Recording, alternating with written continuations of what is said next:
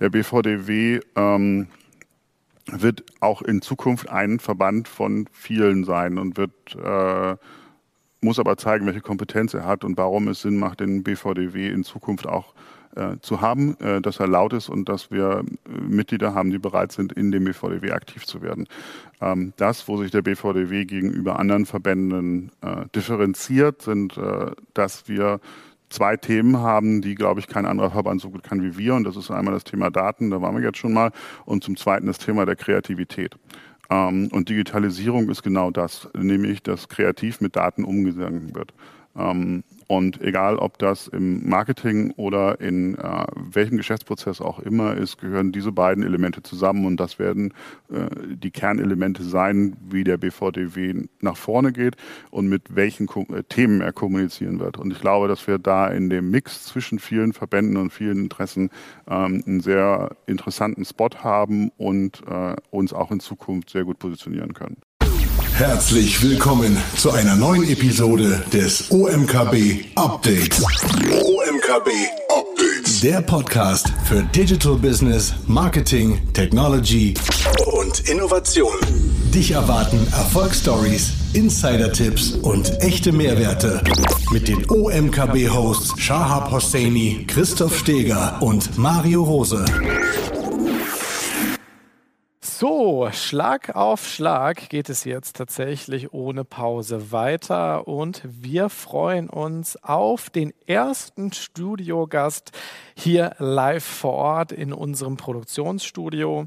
Ihr könnt euch vorstellen, dass wir eine ganze Menge an Gästen auch vor Ort geplant hatten, aber die aktuell sich doch stark ausbreitende Variante Omnicrom eben dazu führt, dass wir natürlich einen Großteil unserer Konferenz heute dann remote bestreiten dürfen, Schrägstrich müssen. Umso schöner ist es, dass wir trotz allem noch eine, naja, eine ausreichend tolle Anzahl an Speakerinnen und Speakern hier vor Ort begrüßen dürfen.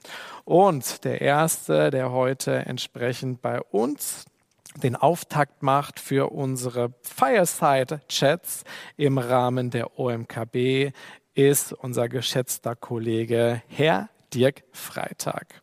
Ich bitte einmal Dirk und Shahab zu mir hier auf die Bühne. Schön, dass ihr da seid. Schön, Dirk, dass Hallo. du den Weg zu uns gefunden hast.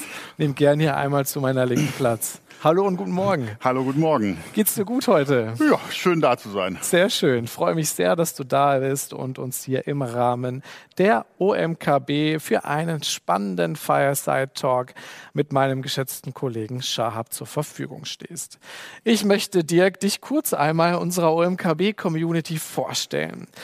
Dirk Freitag ist seit einem halben Jahr Präsident des BVDW, des Bundesverbandes der Digitalwirtschaft und ist zusätzlich noch Inhaber und Gründer von Content Pass. Content Pass ist ein Content-Tool, mit dem es entsprechend Nutzerinnen und Nutzern auf Publisher-Pages, insbesondere mit redaktionellen Inhalten, endlich einfach gemacht wird, mittels eines Opt-in entsprechend redaktionelle Inhalte konsumieren zu können, ohne in irgendeiner Form über unzählige Cookie-Einstellungen, Paid-Modelle oder ähnliches stolpern zu müssen.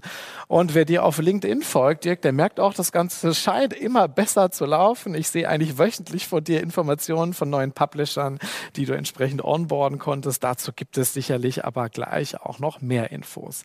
Den BVDW habe ich erwähnt. Ähm, Dirk ist, man kann es eigentlich schon so sagen, Dirk ist natürlich als Kompliment gemeint, digitales Marketing und Programmatic Advertising Urgestein Danke. und heute auch schon zum zweiten Mal im Rahmen der OMKB bei uns zu Gast. Er hat uns bei unserem ersten Talk im Rahmen der OMKB über seine spannende Unternehmerstory berichtet, unter anderem seiner Zeit mit dem AdTech Exit, einem äh, spannenden Exkurs Richtung USA und äh, dieser Talk sei euch sehr ans Herz gelegt, wer also mehr über Dirk und seine unternehmerischen Aktivitäten in der Vergangenheit erfahren möchte, kann sich diesen Talk immer noch anschauen auf omkb.de. Damit ist es aber von mir genug der Vorrede. Dirk und Shahab, ihr seid die Protagonisten jetzt unseres ersten Fireside-Chats, auch wenn das Lagerfeuer zugegebenermaßen fehlt. Aber ich glaube, da hätte uns die Brandschutzordnung hier einen Strich durch die Rechnung gemacht. Ich wünsche euch, liebe OMKB-Community, ganz viel Spaß hier bei dem Talk zwischen Dirk und Shahab und werde mich jetzt von der Bühne ganz klammheimlich und still verabschieden. Insofern, ihr habt die Stage. Let's rock. Hm. Dankeschön, Mario, für die einleitenden Worte. Herzlich willkommen, Dirk, auch nochmal von meiner Seite aus und äh, vor allem herzlichen Glückwunsch zu deinem neuen Mandat als äh, BVDW-Präsident. Steigen wir doch direkt auch zu dem äh, Thema BVDW ein. Du bist jetzt mittlerweile seit einem halben Jahr Präsident beim äh, Bundesverband der digitalen Wirtschaft, einer ganz, ganz wichtigen Institution, wie ich auch finde, für die digitale Wirtschaft. Und kannst du uns äh, mal so ein Stück weit aufzeigen, was machst du eigentlich als Präsident beim BVDW? Ähm, sehr gerne. Ähm, guten Morgen. Also wir sind seit Ende September im Amt.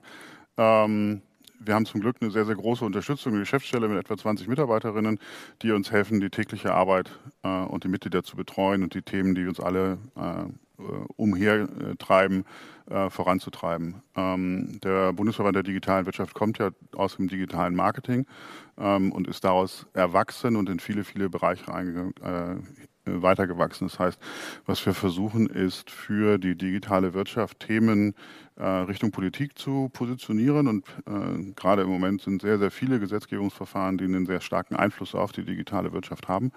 Ähm, versuchen hier entsprechend Einfluss zu nehmen, dass es wirtschaftsfreundlicher ist und nicht ganz datenschutzfreundlich ist, dass der Datenschutz dabei ist, aber nicht die Überhand nimmt in Regel Regelungen und äh, Bestimmungen.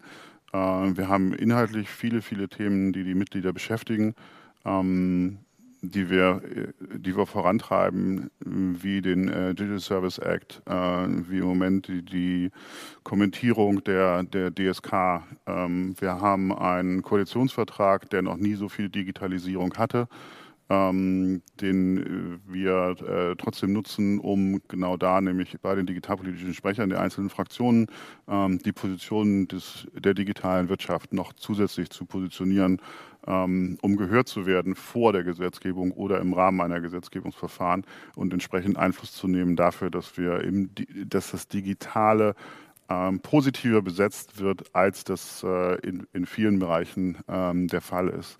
Äh, wir planen im Moment eine Kampagne für das Thema Daten, dass Daten nicht nur schlecht sind, sondern dass Daten eigentlich von jedem benutzt werden und von jedem willkommen sind im eigenen Leben. Ähm, und äh, werden da entsprechend die Themen der Digitalisierung weiter positionieren. Kannst du so ein bisschen mehr zu dieser besagten Kampagne erzählen, dass das Daten eigentlich nicht böse, böse, böse sind, sondern dass wir natürlich alle Daten haben, aber diese Daten kontrolliert natürlich irgendwo ausgewertet werden müssen. Ähm, was ist das für eine Kampagne?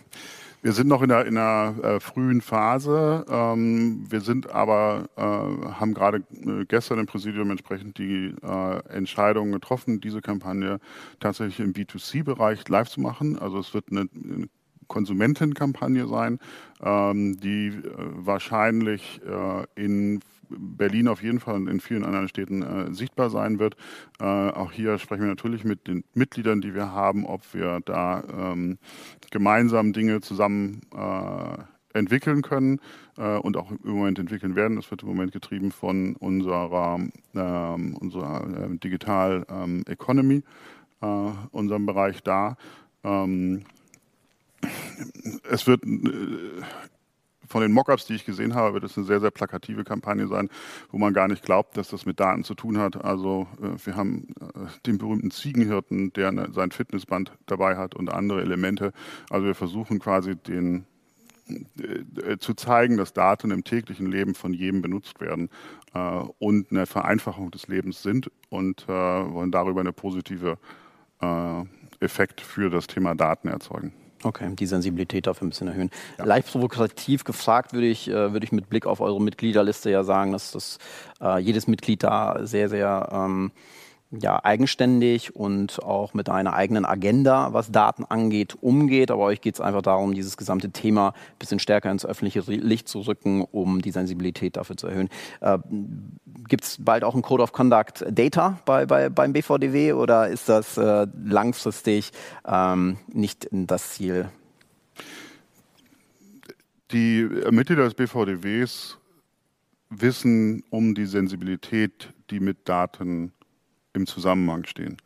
Ähm, und wir haben uns sehr, sehr lange und sehr intensiv als, als Gruppe und als Mitglieder darüber ähm, ausgetauscht, wie wir das Thema Daten verstehen. Ähm, wir haben viele Initiativen gestartet, die weit über das hinausgehen, was ähm, viele als Datenschutz notwendig äh, erachten. Äh, wir haben eine, ich sehe eine extrem hohe Sensibilität von eigentlich jedem Mitglied, äh, wie mit Daten umgegangen wird und wie wichtig es ist, dass der Konsument ähm, hier weiß, was mit seinen Daten passiert. Ähm, das ist schon beeindruckend, was wir auch unter den Mitgliedern zusammengekriegt haben und zusammen diskutieren, ähm, dass wir A, Daten brauchen, aber dass sie in einer Form genutzt werden, die Konsumenten helfen. Und äh, bin da mehr als positiv überrascht in der Zeit, in der ich das jetzt begleite, ähm, welche Sensibilität eigentlich von allen Mitgliedern bei dem Thema der Daten äh, an den Tag gelegt wird. Jetzt hast du häufiger das Thema Daten gerade auch angesprochen. Geht dir der deutsche Datenschutz oder die äh, europäische Datenschutz ähm, Behörde zu weit mit den Einschränkungen oder sagst du, das ist eigentlich der genau richtige Weg? Wir brauchen mehr Privacy, mehr Datenschutz für den, für den Endkonsumenten? Sehr, sehr gute Frage. Es gibt leider nicht den deutschen Datenschutz, sondern es gibt 16 Datenschutzbehörden, die 16 verschiedene Meinungen und Auslegungen einzelner Gesetze haben. Ähm, das steht konträr zu dem, was Digitalisierung ist, nämlich dass man da weiß, mit was man umgehen kann. Also wir als Branche ähm, sind im Moment ähm, zerfleddert ist vielleicht das richtige Wort, äh, mit den einzelnen Daten Landesdatenschutzbehörden. Wir sind mit eigentlich allen irgendwie im Dialog. Ähm, aber die eine Landesdatenschutzbehörde erlaubt uns, dass wir überhaupt Reichweitenmessung machen dürfen bei Websites. Andere sagen, das geht nicht. Ähm, und das hilft der Digitalisierung nicht, wenn du in jedem Land, Bundesland irgendwas Eigenes machen musst. Ähm, da wünschen wir uns ähm, Verlässlichkeit und Zentralisierung. Ähm, die DSK hat jetzt angefangen, ähm, äh, wenigstens einen Korridor aufzumachen. Ähm, der ist jetzt noch nicht so, wie wir das glauben, dass das äh, auch im, im, Sinne des Konsumenten richtig ist mit dem Datenschutz. Ähm, trotzdem ist es der richtige Weg. Ähm, und wir sind hier im Dialog, um die Themen so zu adjustieren, dass wir ähm, als digitale Wirtschaft mit den Bedürfnissen, die Konsumenten haben, im Einklang sind. Mhm. Okay. Dirk, als du angetreten bist beim BVDW als Präsident, hast du mal verlauten lassen, du willst es schaffen, dass die Organisation lauter wird. Mhm. Was meinst du damit? Der BVDW ist gegründet worden vor, vor vielen Jahren, mehr als Verband, um untereinander Themen zu adressieren und Themen zu besprechen, um in die Standardisierung zu kommen, was im Rahmen der digitalen Marketings auch sehr, sehr sinnvoll war. Das digitale Marketing ist aber sehr, sehr erwachsen geworden ähm, und das digitale Marketing ist äh, mittlerweile global. Äh, und alle anderen Themen sind auch global. Und äh, wir haben den Schritt als BVDW noch nicht gemacht, diese Themen dann auch draußen zu kommunizieren. Wir sind also aus einem Verband, der in einer Nische war und eine Nische sein wollte, sind wir erwachsen. Wir haben Mitglieder, die wir uns vor ein paar Jahren gar nicht vorstellen konnten. Jetzt ist letztens erst Engels und Völkers bei uns Mitglied geworden, weil das ähm, Thema für sie auch wichtig ist, Digitalisierung. Ähm, und von daher müssen wir die Themenvielfalt, die durch die Veränderung der Mitgliederstruktur äh, entstanden ist, ähm, adressieren, äh, müssen darüber sprechen und müssen entsprechend die Bedürfnisse, die wir alle haben im Rahmen der Digitalisierung, lauter kommunizieren. Es geht genau auch um das, was ich sagte, dieses Datenthema. Ähm, viele Sachen in der Digitalisierung werden erst als, als Gefahr gesehen. Ähm, wir wollen, dass sie als Möglichkeit und als Chance gesehen wird. Ähm, wir haben alle geglaubt, dass mit der Pandemie, vor der Pandemie das Homeoffice eine Katastrophe ist. Ähm, heute gibt es viele Unternehmen, die sagen, wir würden nie wieder weg aus dem Bereich des Homeoffice, weil es für die, für die Mitarbeiter einfach vorteilhaft ist. Also dieses das neue dass, dass das positiv gesehen wird, dass das positiv begleitet wird. Und Digitalisierung ist weiterhin etwas Neues und dass wir dieses auch positiv sehen ähm, und positiv kommunizieren und nicht immer nur eine Gefahr sehen, das ist, glaube ich, Aufgabe von einem äh, BVDW. Äh, und da wollen wir entsprechend laut kommunizieren. Spannend, dass mittlerweile auch mittelständische Unternehmen, die äh, nicht im Core digital sind, mittlerweile Mitglied bei euch sind. Das heißt, die Komplexität hat deutlich zugenommen. Ja. Mhm. Okay. Gut, Dirk. Uh, ungeachtet dessen, dass, dass, du möchtest, dass der BVDW etwas lauter wird, das, mhm. das hast du, finde ich, jetzt gut dargestellt. Ähm, ich war mit verschiedenen Organisationen in der Vergangenheit auch immer wieder Mitglied des BVDW und ich habe so, so einen gewissen frischen Anstrich vermisst. Äh, geht für dich auch eine Modernisierung des BVDW mit dem Begriff lauter einher? Ja, ganz Wie? klar. Ähm, wir haben angefangen, äh, uns alle Systeme mal anzugucken, auf denen der BVDW läuft. Ähm, das äh, berühmte äh, CMS-System ist äh, eher von 1871 als irgendwo anders. Ähm, hier sind wir gerade dabei, jetzt schon die Migration zu machen. Ähm, wir haben die Server, äh, E-Mail-Server alle verändert, dass wir jetzt auch in der Cloud sind. Auch das war vorher nicht da. Ähm, wir werden ähm, einen neuen digitalen Auftritt haben. Ich nenne es jetzt bewusst nicht Website, weil wir es auf äh, Mobile First drehen werden. Ähm, wir werden, glaube ich, oder bin ich überzeugt, in diesem Jahr zeigen, dass der BVDW ähm, dahin geht und auch den Anspruch nach außen hat und in der Darstellung hat, dass er modern ist, äh, dass er modern sein will. Ähm, wir werden, wir suchen im Moment gerade, jeder kann sich bewerben an Referenten für äh, das Thema Social Media, äh, weil wir in den Bereich mit rein wollen. Ähm, wir werden da ähm, deutlich moderner auftreten, glaube ich. Wenn wir uns in einem Jahr treffen, wirst du das, was du heute gesehen hast, hoffentlich vergessen haben.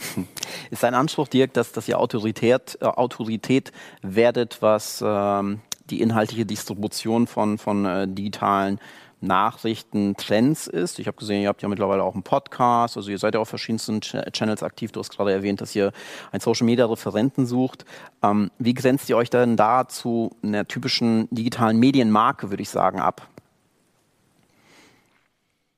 Oder anders ausgedrückt, was, was, was ist deine Vision? Wo willst du den BVDW zukünftig hinentwickeln? Ähm, die Vision kommt meines Erachtens von, von den Mitgliedern und nicht, nicht vom, vom Präsidium und vom Präsidenten. Wir, der BVDW ist ein Mitmachverband, das war er immer und das äh, ist er hoffentlich auch. Ähm, wir äh, nutzen die Kompetenz der Mitglieder, um uns selbst weiterzuentwickeln. Wir haben zum Beispiel den, das Ressort New Work. Ähm, die haben jetzt quasi die Aufgabe, zusammen mit unserer Geschäftsstelle, die Geschäftsstelle genau da aufzustellen, wo New Work glaubt, dass wir sein müssen, einfach um exemplarisch zu sein, dass wir nicht nur darüber reden, sondern das auch tatsächlich umsetzen.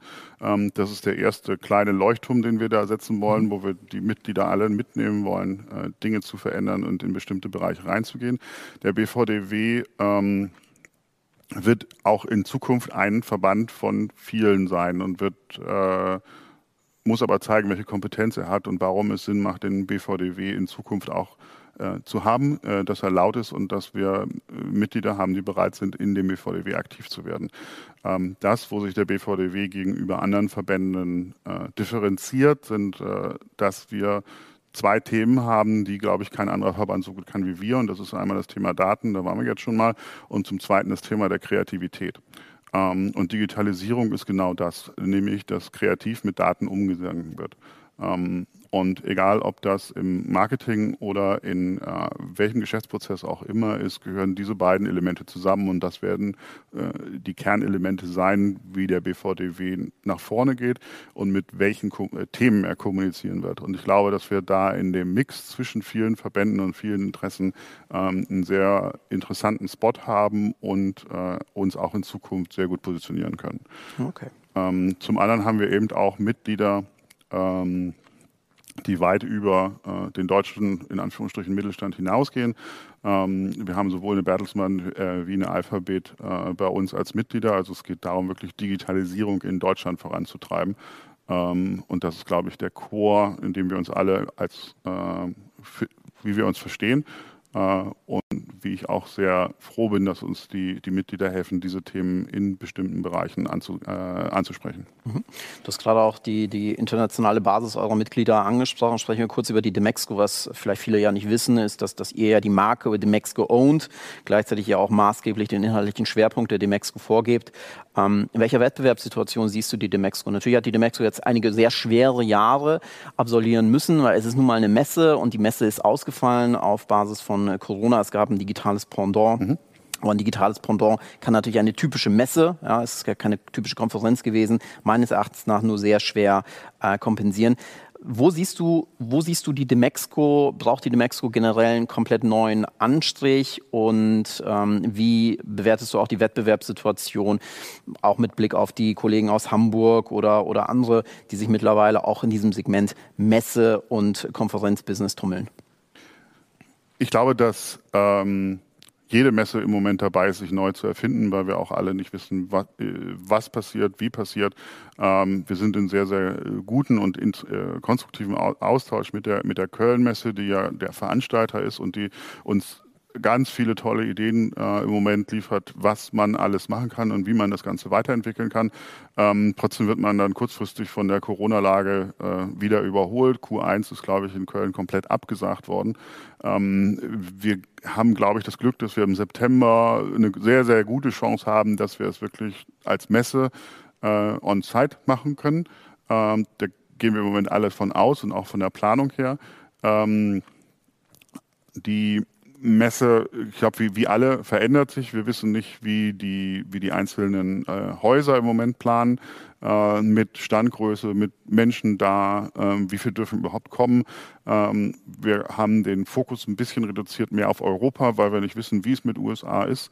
Äh, freuen uns über jeden, der aus den USA äh, zur Messe kommt, weil es ein echter Magnet ist für auch äh, auf der internationalen Ebene. Ähm, aber hier hat die, die Köln-Messe hat ja ganz extrem äh, viele neue Ideen, um, um rund um den Markenkern dem Mexiko neue Elemente mit reinzubringen. Ähm, wir haben einfach auch zwei Jahre gar keine Messe gehabt. Also ist es jetzt nur noch das, das digitale Marketing oder welche Bereiche sind eigentlich dazu oder können wir dazu nehmen, ähm, ohne, den, ohne den, den Spirit zu verlieren? Ähm, da sind wir noch in ganz kleinen Austauschen, aber ich bin da überzeugt, dass, dass, dass das, was, was wir da zusammen entwickeln, ähm, ein sehr, sehr attraktives Angebot sein wird, sowohl für diejenigen, die wir hoffentlich gewinnen werden als Aussteller, ähm, wie aber auch hoffentlich sehr, sehr viele, die kommen werden, weil es darum geht, sich zu treffen, sich auszutauschen ähm, und über die Themen der Zukunft äh, zu sprechen. Ähm, ich sehe äh, das eher positiv, dass es mehrere Messen äh, und Veranstaltungen gibt zu dem Thema. Ähm, das sind eher, äh, ich glaube, wir ergänzen uns alle. Die Mexiko hat einen anderen Fokus ähm, als ähm, die, die Hamburger. das, das, das das passt miteinander. Also ich glaube nicht, dass wir da sagen, ah, nur da oder nur dort. Ähm, natürlich wird es Überschneidungen geben, wird es Punkte geben, wo der eine sagt, äh, ich gehe vielleicht lieber nur zu der Messe äh, als Aussteller. Ähm, aber insgesamt äh, finden wir das super, glaube ich, äh, sowohl als äh, für die Digitalisierung, dass es möglichst viele Veranstaltungen gibt, wo es darum geht, Digitalisierung voranzutreiben. Ähm, und das geht bei allen Veranstaltungen und im Moment sind die auch zeitlich so auseinander, dass ich glaube, dass das sehr gut ähm, nebeneinander funktionieren wird. Na, und schließlich erhöht ja auch die Wettbewerbssituation den Innovationsdruck, was generell immer gut ist. Welche Prioritäten möchte der BVDW 2022 konkret setzen? Ähm, ich glaube, wir, wir, haben schon über viele Themen in, in Kürze gesprochen. Einmal das Thema Daten wirklich nach vorne zu treiben, dass Daten positiv sind ähm, dass der Digitalisierungsvorbehalt, der in der Bundesregierung jetzt festgeschrieben ist im Koalitionsvertrag, auch tatsächlich umgesetzt wird. Ähm, wir hätten gerne ein Digitalministerium gehabt. Ähm, wenn man sich aber anguckt, wie lange es dann dauert, ein Ministerium tatsächlich zu etablieren, hätten wir möglicherweise zwei Jahre verloren. Das haben wir jetzt nicht. Was heißt denn dieser Digitalisierungsvorbehalt? Wie werden Gesetze gemacht? Ähm, das äh, müssen wir, glaube ich, sehr, sehr positiv und konstruktiv äh, begleiten ähm, damit äh, die Digitalisierung in Deutschland auch tatsächlich ankommt. Wir sind gerade dabei, zu einer äh, Umfrage unter den Mitgliedern zu machen, was ist eigentlich die Kompetenz, die die digitale Wirtschaft braucht von Studienabgängern, ähm, weil das Thema Bildung äh, im Moment zu wenig ist. Ähm, wenn man sich äh, anguckt, äh, einer meiner Mitarbeiter ist im Moment gerade in der berühmten Situation, dass er Corona hat ähm, und er schickt jetzt Briefe zum Gesundheitsamt, um zu sagen, mit wem er wie Kontakt hatte. Das ist noch nicht digital. Ähm, ich glaube, wir haben in vielen, vielen Segmenten äh, viele, viele Themen. Ähm, und äh, werden auf jeden Fall in den äh, politischen Diskussionen sowohl innerhalb der EU äh, wie aber auch in Deutschland, die sich mit dem Thema ähm, Datenschutz beschäftigen äh, und der Möglichkeit für die digitale Wirtschaft Daten zu nutzen, ähm, uns positionieren und äh, versuchen im Dialog möglichst viel für uns als Wirtschaft äh, herauszuholen. Mhm. Jetzt hast du gerade dieses äh, schöne Beispiel deine, deines Arbeitskollegen war es, gell? Mhm. Ähm, toi, toi, toi, dass es ihm bald wieder besser geht, der sich an Corona ähm, oder der sich mit Corona infiziert hat, der jetzt einen Brief schicken musste ans das Gesundheitsamt aufgezeigt. Gibt es ein Land, du bist ja auch ähm, aus der Vergangenheit heraus sehr, sehr viel rumgekommen, äh, tolle, tolle Unternehmen gegründet und äh, teilweise auch sehr erfolgreich verkauft. Gibt es ein Land, bei dem du sagst, ähm, die lösen das Thema Digitalisierung generell äh, schon sehr gut. Das, das, kann, das, das kann ein tolles Role Model sein. Am Ende ja und nein. Also es gibt, äh, also die letzte GmbH, die ich gegründet habe, habe ich in Litauen gegründet, weil das sehr einfach ist. Ähm, andere Länder ähm, haben hier und haben da Vorteile. Am Ende geht es immer darum, wie ist die Kultur, wird das, wird das angenommen von den Menschen und, und, und wie geht es voran. Ähm, der Bundestag ist bis jetzt noch nicht Vorreiter in der Digitalisierung. Und ich glaube, wenn wir da hinkommen würden, dass, dass wir da eine Veränderung haben, ähm, kann viel passieren. Also solange der Bundestag auf Systemen setzt äh, und auf einer Software sitzt, die nicht mehr supported wird von demjenigen, der sie damals hergestellt hat, sind wir als Bundestag nicht digital. Ich glaube, es geht immer nur darum, dass wir, dass wir vorne zeigen, was Digitalisierung ist. Und ich glaube, dass dann viele folgen werden. Ähm, wir sind alle digital, ähm, jedenfalls wir als Konsumenten. Ähm, in Anführungsstrichen, jeder hat ein Smartphone und jeder bestellt, online, äh, bestellt mit dem Phone, versucht irgendwelche Formulare auszufüllen. Trotzdem ist es noch nicht in allen Bereichen angekommen. Also eigentlich müssen wir nur das, was wir als Konsumenten alle machen, was wir als Konsumenten alle wollen, auch tatsächlich umsetzen. Ähm, und dann haben wir, glaube ich, einen Riesenschritt oder dann machen wir einen Riesenschritt. Ähm, immer zu sagen, die machen es besser oder die machen es besser, ist, ist, ist, sehr einfach. Ähm, aber wir haben uns als Aufgabe gestellt, hier es besser zu machen. Ähm, also von daher, ja, wir gucken nach links, ja, wir gucken nach rechts. Ähm, aber wir müssen einfach hier helfen, dass es schneller geht. Äh, in dem Sinne, ein Mitglied hat die äh, Corona, äh, die COV-App äh, entwickelt, auch ein, ein, Mitglied des BVDWs, äh, und hat, da hat die Bundesregierung auch gezeigt, wie schnell sowas dann auf einmal gehen kann. Ähm, von daher, wir können das, wir müssen es nur wollen. Also es ist nicht dieses Können-Thema, ich glaube, es ist der Mindshift, wir wollen. Ähm, und da müssen wir, glaube ich, alle noch dran arbeiten, egal ob wir als Verband oder äh, als Bürger. Ähm, und wenn wir das hinkriegen, glaube ich, kriegen wir Digitalisierung auch echt gut hin. Ja, sehr gut hergeleitet. Das heißt, der Konsument ähm, hat die Politik ja eigentlich schon unlängst überholt. Du hast gerade dargestellt, ja. ähm, jeder, jeder hat ein Smartphone, aber das, das Thema ist, äh, ist eben in der Politik noch nicht in der Gänze vorhanden. Spreche ich nochmal abschließend über das Thema Wettbewerbsrecht. Du hast gerade auch schon Smartphones angesprochen. Da haben wir eben zwei große Platzhirsche mit äh, iOS, Apple und Android, Google. Das deutsche Wettbewerbsrecht, würde ich sagen, hat einfach mal in den letzten Jahren es geschafft, einen kompletten Bogen um das Thema der Digitalisierung zu machen oder diese zu ignorieren, ja, nennen wir es wie es ist. Ähm, jetzt weiß ich, ist, ist deine Position als, als Präsident des BVDWs, weil ihr sehr, sehr viele Mitglieder habt, ähm, glaube ich, wirst, wirst, wirst du da ähm, auch, auch sehr, sehr bedacht äh, dein, deine Worte finden und äh, treffen. Dennoch möchte ich diese Frage stellen. Ähm, ist das, was wir hier gerade in Deutschland machen, ausreichend? Man muss ja man muss ja ganz klar sagen, in den letzten Monaten ja, haben wir viele, viele tolle neue Startups in Deutschland erleben dürfen, mhm. viele neue tolle Unicorns. Mhm. Ähm, ich glaube, da passiert gerade ganz, ganz viel Tolles auch in Deutschland.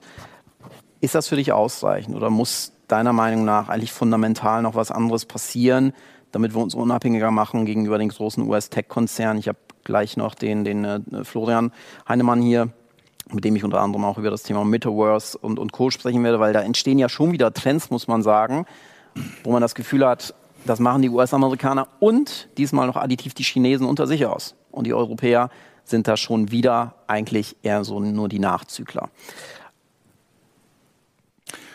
Also bei dem Thema Metaverse werden wir euch im Februar wahrscheinlich überraschen. Ähm, mehr kann ich dazu noch nicht sagen. Ähm, die äh, alte Bundesregierung hat einige Dinge in, auf den richtigen Weg gebracht. Äh, mit äh, der Spring-Innovation äh, GmbH, ähm, die der Rafael de Laguna leitet, ähm, glaube ich, kann etwas passieren. Hm, trotzdem ist das Verständnis noch nicht da, was das eigentlich, was diese Entscheidung eigentlich bedeutet in der zweiten, dritten und vierten Ebene der Verwaltung. Ähm, also ich kenne Rafael de Laguna sehr, sehr gut ähm, und ich glaube, man hat im letzten Jahr sehr, sehr viel von ihm gehört, was alles noch nicht so funktioniert hat. Ähm, trotzdem gibt er nicht auf und trotzdem, glaube ich, bewegt er, wird er sehr, sehr viel bewegen. Dass selbst von staatlicher Stelle in Zukunft Dinge unterstützt werden, die wir uns vor zwei Jahren nicht haben vorstellen können. Ähm, da bin ich überzeugt, dass er das hinkriegt. Und ich glaube auch, dass die vielen Jungen, die im Bundestag nachgekommen sind, da helfen werden, dass, dass er da die nächsten, nächsten Schritte machen kann. Und auch das ist dann wieder der Schritt in die richtige Richtung. Ähm, ich glaube nicht mal, dass es das Thema Wettbewerbsrecht ist, ähm, das sehr, sehr wichtig ist und in dem wir einfach sicherstellen müssen, dass jeder, der eine Idee hat, auch eine Chance hat, diese Idee zu verwirklichen und nicht irgendwo weggedrückt wird. Ähm, und, und, eine Chance hat. Ähm, und wie du richtig sagst, wir haben in unserer Mitgliedschaft sehr, sehr heterogene Interessen, aber ähm, wir sind dabei, Positionen zu erarbeiten, die für, die für, den gesamten Verband und damit auch vielleicht für das gesamte Rechtskonstrukt ähm, wegweisend sein äh, könnten. Ähm, das, was ich mir wünsche, ist, ähm, dass Startups noch viel mehr unterstützt werden und dass wir viel mehr Geld haben, ähm, diese Ideen zu machen. In Deutschland hast du nur eine Chance ja, wenn du dich falsch, wenn du dich verli- ver, äh, verirrst, dann, dann, dann wird es schwieriger. Ähm, das ähm, Investitionsgeld sitzt in anderen Ländern lockerer ähm, und dadurch kommt mehr Innovation. Ähm, auf der anderen Seite sind Startups auch manchmal zu geheim. Was meine ich damit? Ähm, in Deutschland sind es immer wieder Gründer, die sagen, ich habe eine ganz geile Idee, ähm, suchen dann irgendwie fünf Leute, die ihnen helfen und bleiben dann ein halbes Jahr in ihrem Kämmerlein, äh, bevor sie rauskommen. Und meistens haben sie das Produkt dann nicht genau für den Markt entwickelt, sondern neben dem Markt entwickelt. Ähm, in, äh, in anderen Ländern ist der Dialog der Gründer oder Gründerinnen viel, viel intensiver mit äh, Freunden, mit Wettbewerbern. Ähm, weil jeder sagt, das ist halt deine Idee, aber ich helfe dir, diese Idee weiterzubringen und weiter voranzutreiben. Ähm, und diese, diese Offenheit, diesen Dialog, den, der fehlt mir noch ein bisschen, damit wir insgesamt ähm, noch größer und erfolgreicher sein können. Ähm, es gibt immer zwei Beispiele. Zum einen ähm, in Deutschland ist dann immer, steht dann immer wieder im Businessplan, ich will dann in drei Jahren in München eine Geschäftsstelle aufmachen. Ähm, das ist halt nicht innovativ und das ist nicht Größe. Ähm, in den USA brauchst du das nicht, weil du hast halt einen riesen Markt äh, mit äh, 320 Millionen Menschen, ähm, die du erstmal in Anführungsstrichen äh, adressieren kannst mit deinem Produkt. In Deutschland sind es nur 80, aber trotzdem immerhin 80. Äh, auf der anderen Seite, wenn du dich mit Israelis unterhältst, dann wissen die, dass das, was sie machen, nur funktioniert und nur erfolgreich und groß sein kann, wenn sie es sofort internationalisieren. Ähm, also es ist ein Mindshift. Ne? Also wo, wo ist eigentlich die Grenze? Wo ist eigentlich Wachstum? Ist die Wachstum, ist das Wachstum das nächste Bundesland oder ist das äh, Wachstum England, Frankreich, Spanien gleichzeitig zu erobern? Mhm. Ähm, das heißt jetzt nicht, dass jedes Startup in zehn Länder gleichzeitig gehen kann, weil sie sich dann meistens überfordern. Aber der, der Gedankengang ist, wie schnell werde ich groß, ähm, der fehlt manchmal. Mhm. Okay, das heißt, äh, zusammengefasst eigentlich vier Punkte. Zu wenig Venture Capital, sagst du. Ja. Äh, Fail Culture ist nicht vorhanden. Das heißt, äh, da, da, das ist eher so ein kulturelles Thema. Die Offenheit, dass lieber vorher NDAs unterschrieben werden, bevor überhaupt auch nur ein Satz ausgetauscht wird. Und größer denken. Ja. Das heißt, nicht auf Bundeslandebene denken, sondern eher mhm. international schnell groß werden. Ja. Mhm. Okay. Gut, Dirk, machen wir einen kurzen äh, Switch zu Content Pass. Da bist du Geschäftsführer und Gründer. Wie ich finde, auch eine super tolle Idee, tolle Entwicklung, die ihr da hinlegt. Und meine erste Frage ist, ist, ist dein neues Mandat als BVDW-Präsident mhm. nicht gewissermaßen auch mit Konflikten verbunden? Weil Content Pass versucht ja eine Alternative zur typischen Display-Werbung mhm. im Netz zu gewährleisten. Auf der anderen Seite ist ein Großteil eurer Mitglieder ähm, sehr, sehr stark auf das Thema Display, Advertising und Werbung angewiesen. Wie gehst du mit diesem, mit diesem inneren Konflikt um? Oder ist das überhaupt ein Konflikt? Also ich, ich sehe ihn nicht als Konflikt. Ähm, die Idee von Content Pass ist tatsächlich, dass wir Nutzern ähm, die Möglichkeit geben zu sagen, ich habe kein Interesse an Tracking und ich habe kein Interesse an Werbung. Ähm, und das aber auf eine faire Ebene gegenüber den Publishern und damit auch den Werbetreibenden zu stellen. Ähm, das haben die Konsumenten vorher gemacht, die haben nämlich Adblocker installiert. Ähm, und der, der keine Werbung sehen wollte, hat keine Werbung gesehen. Ähm, da haben wir äh, lange Jahre Wettbewerbe gestartet, wer welche Technik hat, um den Adblocker zu blocken oder nicht zu blocken oder andere Dinge zu machen. Ähm, da folgen, wir folgen eigentlich mit Content Parts der Gesetzgebung, dass wir, dass der einzelne Publisher ähm, Konsumenten die Möglichkeit geben muss, ähm, sich zu entscheiden, inwieweit er getrackt werden soll. Die Werbefreiheit ist ein additional Element, das wir als Content Pass ergänzt haben. Ähm, das ist rechtlich nicht notwendig, aber es ist für das Konsumentenverständnis in unserem äh, Gedanken äh, größer. Äh, was erreichen wir denn? Wir erreichen damit, dass ähm, die Publisher, die den Content Pass einsetzen, äh, im Moment alle mehr Geld mit Werbung verdienen als vorher. Ähm, weil du musst diese tollen bunten Banner äh, im Moment auf deiner Website schalten, in dem Moment, in dem du Werbung, die personalisiert ist, ähm, entsprechend einsetzen willst. Ähm, und äh, da hat uns jetzt die DSK das äh, Dings, äh, das Ei ins Nest gelegt, jetzt am 20.12., dass sie sagen, du musst den Alles ablehnen-Button auf der ersten Ebene dieses Layers haben. Ähm, wenn du das als Website oder als Publisher machst, kriegst du, äh, wenn du sagst, lieber Konsument, möchtest du getrackt werden oder hast du da keine Lust zu, kriegst du eine sehr, sehr hohe Quote von Ablehnung. Ähm, Was ist hoch? Kannst du das prozentual mal beschreiben? Ähm, es gibt sehr, sehr, sehr, sehr viele Zahlen, die, glaube ich, im Markt kolportiert werden. Ähm, ich weiß, dass wir nicht über 40 Prozent Konsent kommen, wenn wir nur diese Optionen A und B haben. Ähm, was Dramatisches. Das ist Dramatisches, das ist echt Geld, was, was Publishern äh, verloren geht. Äh, und das kann nicht im Sinne der Branche und das kann eigentlich auch nicht im Sinne des Konsumenten sein. Äh, weil was muss der äh, Publisher dann machen? Der Publisher kann trotzdem Werbung ausspielen äh, für diejenigen, die sagen, ich habe keine Lust auf Tracking.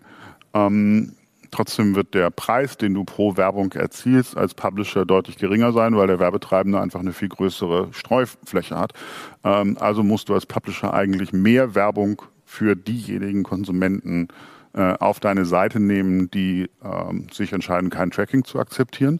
Das heißt, du kommst zum bunten Billboard, was eigentlich nicht im Interesse des Konsumenten ist, was nicht im Interesse des Publishers ist, weil dann der Fokus weggeht von äh, den Inhalten und einfach überdeckt wird von Werbung. Ähm, von daher ist das, was wir mit dem Content Pass anbieten, die Entscheidung ähm, des Konsumenten zu sagen, ich möchte A oder ich möchte B. Ähm, und wenn er B nimmt, nämlich den Content Pass nimmt, und das machen im Moment unter 1% der Nutzer, ähm, dann kompensieren wir die Publisher. Das heißt, wenn ein Content Pass Nutzer auf eine Seite geht, äh, wie zum Beispiel die gute Frage, die erst gestern live gegangen ist mit uns, äh, unserem Service, ähm, dann kriegt die gute Frage von uns quasi am Ende des Monats zum Marktpreis vergütet die Seitenaufrufe, die Konsumenten gemacht haben auf der guten Frage. Also die gute Frage verdient X pro Seitenaufruf unter vollem Consent und unter voller Auslastung. Und dieses X ist das, was wir als Content Pass den Publishern quasi auszahlen ähm, am Ende des Monats für Nutzer, die sich gegen Werbung und gegen Tracking in dem Falle entschieden haben. Das heißt, der Publisher hat keinen monetären Vorteil, aber auch hat einen monetären Vorteil, nämlich mehr Werbung und mehr zielgerichtete Werbung ähm, als vorher, aber für den, auf der Sichtweise für den einzelnen Konsumenten ist es dem Publisher egal, ob es ein Konsument ist, der Consent gegeben hat oder ein Konsument ist, der den Content Pass nutzt, weil er monetär genau gleichgestellt wird. Mhm. Ähm, und das ist, glaube ich, ein sehr, sehr großer Unterschied zu anderen Pur-Modellen, ähm, die es im Markt gibt, ähm, die aber insgesamt allen helfen werden, ähm, A, gesetzeskonform zu sein und es B, auch Konsumenten einfacher zu machen. Der Professor Skira hat jetzt gerade einen, äh, ist gerade dabei, ein Buch herauszugeben, in dem er mal ausgerechnet hat, wie lange muss eigentlich ein Konsument im Moment auf einer Seite oder in einem Consent Layer verbringen, um alles lesen zu können, was auf ihn eintrifft. Das sind über 70 Minuten am Tag. Ähm, das ist nicht konsumentenfreundlich. Ähm, das hilft auch nicht ähm, den Konsumenten, die, für die das Internet weiterhin Neuland ist. Und das sind viele. Ähm, also ich glaube, dass wir mit der Möglichkeit A und B äh, nämlich Ja zu Werbung und Tracking oder Nein zu, äh, zu Werbung und Tracking, es auch Konsumenten einfach einfacher machen, äh, Websites zu besuchen und Dinge zu verstehen. Ähm, und darum geht's. Und äh, im Moment äh, haben wir einen Run, äh, wie du sagtest. Ähm, wir haben auch zwei Jahre gehabt, wo wir jetzt nicht so viele Kunden hatten. Ähm, das ist so als Startup, dass du vielleicht mal nicht ganz in den Markt getroffen hast. Ähm, das haben wir adjustiert. Äh, der Markt hat sich jetzt auch dahingehend entwickelt, dass die Landesdatenschutzbehörden deutlich aktiver geworden sind und auch Publisher ja abmahnen, dass sie entsprechend der Regeln nicht tätig sind. Ähm, und in Anführungsstrichen, ja, das hilft, aber B eben ähm, diejenigen, die mit uns zusammenarbeiten, machen mehr Geld mit Werbung als vorher. Mhm. Glaubst du mit Blick nach vorne, dass, dass der Publisher in naher Zukunft durchaus mit einem ähm, Nutzer, der für eine Werbefreiheit bezahlt, relevantes Geld verdienen kann. Wir sehen ja auch bei YouTube, also Spotify nutzt es ja schon eine ganze Weile. Mhm. YouTube finde ich ganz interessant, weil das Main Business von, von Google ist nun mal der Werbeverkauf und mhm. bei YouTube Premium und auch Premium Lite hast du ja tatsächlich die Möglichkeit, ähm, eine Werbefreiheit zu genießen, ob dann im mhm. Hintergrund gegebenenfalls dennoch getrackt wird. Da muss man, glaube ich, jetzt einmal differenzieren zwischen Werbefreiheit und Tracking. Mhm. Ähm, aber gehen wir einfach mal davon aus, dass, ähm, dass, dass wir uns jetzt hier mal rein auf die Werbefreiheit konzentrieren. Mhm. Da ist ja generell Bewegung am Markt. Das heißt, der Nutzer scheint ja bereit zu sein, ähm, Geld zu bezahlen für eine werbefreie Oberfläche. Jetzt mhm. habe ich YouTube und Bewegtbild ja ganz bewusst ja auch mit, mhm. mit reingeworfen, weil bei Bewegtbild Werbung auch aus dem TV bekannt, glaube ich, einen höheren Nervfaktor hat als die typische Display-Werbung. Wie, wie, gehst du dann mit der Hypothese um, dass ich sage, naja, im Bereich Audio und Video glaube ich schon, dass äh, der Nutzer bereit wäre, für Werbefreiheit zu bezahlen, aber auf reiner Display-Basis muss die Bannerpenetration schon sehr, sehr scharf sein, dass ich als Nutzer mich dazu genötigt fühle, zu sagen, okay, dafür will ich Geld bezahlen. Wie gehst du, wie gehst du mit, mit, mit äh, dieser Hypothese um? Liege ich, liege ich damit richtig, dass, dass, es da verschiedene Nervfaktoren gibt? Nennen wir, äh, nennen wir sie einfach mal so und dass die Konversionsquote wahrscheinlich bei Video und Audio höher sein wird als bei äh, dem Konsum von, von äh, textuellen Inhalten. Du hast gute Frage beispielsweise gerade genannt. Oder sagst du, nein, es ist generell eigentlich ein Problem, dass der Nutzer die freie Wahl haben möchte, möchte ich jetzt Werbung sehen oder möchte ich sie nicht sehen? Und da wird nicht groß zwischen Video, Audio und Display differenziert. Also das Thema Werbung und nervt mich Werbung beschäftigt die Branche, glaube ich, seitdem ich da bin und das ist 2000. Ähm, seitdem haben wir Webwasher, haben wir Adblocker, die zu teilweise 40 Prozent von Nutzern eingesetzt werden. Ähm, Im Bereich Display interessanterweise ähm, im Mobile-Bereich deutlich weniger Adblocker, warum auch immer. Ähm, das Video ist teilweise auch gelernt äh, durch die Unterbrecherwerbung im Fernsehen, ähm, dass ich da entweder entspannen kann, äh, B, E-Mails checken kann oder Chips holen kann. Ähm, das kann man bei der Unterbrecherwerbung des Banners jetzt nicht so viel, da muss man weiterlesen. Ähm, ich glaube, dass jeder Nutzer da anders denkt und anders tickt und wir wollen einfach Nutzern Möglichkeiten der Entscheidung geben. Und das ist, mhm. glaube ich, auch der Vorteil der Digitalisierung. Es geht nicht darum, ihr müsst alle das genau so machen. Also die Sonntagszeitung sieht halt so aus, wenn Print, äh, sondern im Digitalen kannst du Angebote schaffen und der Konsument kann sich entscheiden, wie er dieses Angebot konsumiert. Und wir müssen es nur schaffen, quasi die Gruppen so zusammen zu, zu bringen, ähm, dass es für den Anbieter von Content ökonomisch Sinn macht. Ähm, äh, trotzdem diese Pakete zu schnüren. Und äh, äh, ich glaube, dass, dass da viele, viele ausprobieren ähm, und auf der anderen Seite viele einfach auch Optionen zur Verfügung stellen für den einzelnen Konsumenten. Ähm, wie gesagt, der, der Content Pass wird von weniger als ein Prozent der Nutzern äh, genutzt. Also es ist jetzt nicht Reduktion von Werbereichweite für den einzelnen Publisher, sondern es ist eher, dass, dass du dadurch dann eben für den Rest, in Anführungsstrichen, den du bespielen kannst, Consent hast und zielgerichteter ausspielen kannst. Das heißt, du kannst eigentlich mit weniger Werbung, weil sie zielgerichteter ist, ähm, den Konsumenten erreichen. Ähm, und das wird positiv gesehen. Ähm, viele, viele Konsumenten wollen auch Werbung haben, die für nicht für ihn persönlich ist, sondern die für Gruppen, in denen er sich befindet, relevant ist. Also ich will im Moment keine Pampers-Werbung haben, weil ich halt, meine Kinder sind älter und noch nicht, bin noch kein Großvater. Ähm, und das finde ich ganz gut, dass das irgendwer anscheinend technisch rausfindet, dass ich im Moment eher zu der Gruppe gehöre, die das im Moment nicht brauchen. Ähm, und andere Werbung finde ich jetzt gar nicht so, so, so unspannend und äh, sehe sie auch gerne und reagiere dann auch auf diese Werbung. Also dieses, das, was wir, glaube ich, gesagt haben, das Thema der personalisierten Werbung, ähm, war das Typische, dass wir einen Traum haben, dass wir sowas technisch realisieren können. Das macht ökonomisch aber eigentlich gar keinen Sinn, sondern es geht ja eigentlich nur um die, die Usergruppen. Also ich brauche halt für eine Kampagne, für ein Produkt eine Zielgruppe von 100.000 oder 200.000 Leuten und denen will ich das ausspielen. Das ist nicht personalisiert, sondern das ist eine Gruppe, aus der heraus die Wahrscheinlichkeit, dass dieses Produkt relevant ist, größer ist als bei anderen Gruppen.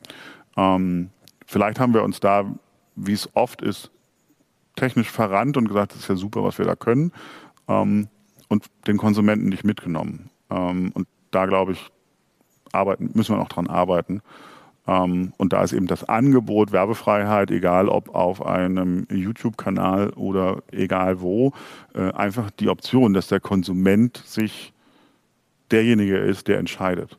Äh, und du einfach Optionen anbietest. Und das ist, glaube ich, das, was wir alle wollen ähm, als selbstbestimmte Konsumenten. Äh, und die Digitalisierung kann das ermöglichen und kann diese Angebote entsprechend sehr einfach machen und sehr einfach schaffen. Finde ich generell gut, den Konsumenten mehr in die Autorenrolle hineinzuschubsen, statt in der Opferrolle und äh, selbstständig die Entscheidung zu treffen, auch wenn es dann am Ende des Tages Geld kostet. Dirk, wir haben noch jede Menge weitere Fragen. Wir sind aber leider am Ende unserer Zeit angekommen. Es war sehr, sehr kurzweilig mit dir. Ähm, vielen, vielen herzlichen Dank für deine Zeit. Gerne. Und wir bleiben ja weiterhin ohnehin in Kontakt.